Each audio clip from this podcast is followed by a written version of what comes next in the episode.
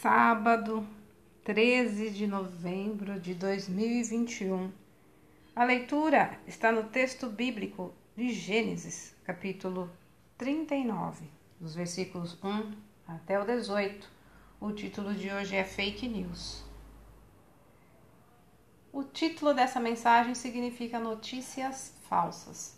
Hoje, elas estão sendo distribuídas por indivíduos maus e usuários tendenciosos nas redes sociais, ou por aqueles que são apenas ingênuos e não pesquisam a veracidade da informação antes de espalhá-la entre familiares e amigos. As fake news vêm por mensagens de texto ou áudio, fotos manipuladas ou vídeos editados, até mesmo com alguém imitando aquele que se quer prejudicar. O objetivo de quem as cria é enganar, injuriar, difamar e caluniar pessoas públicas ou grupos.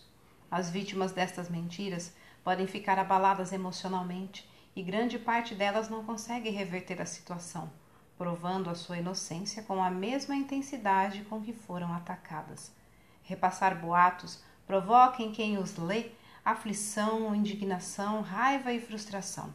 Diante disso, ficam revoltados com a pessoa atacada Muitos políticos e celebridades foram prejudicados, enquanto outros acabaram beneficiados por eles de forma ilegal. José viveu dois exemplos disto. Primeiro, ao ser vendido por seus irmãos. Estes inventaram que ele tinha morrido, mostraram até sua túnica suja de sangue ao pai, o que ilustra a armação visual mentirosa, que hoje seria semelhante a uma fotomontagem. Jacó acreditou que o filho fora devorado por uma fera. Depois, José sofreu por causa da mentira criada pela esposa de seu senhor.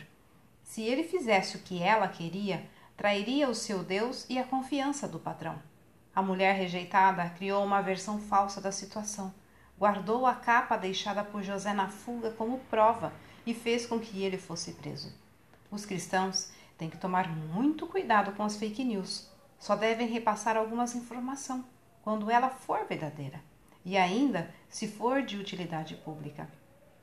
Lembremos das palavras de Jesus: Tudo o que quereis que os homens vos façam, fazei também a eles.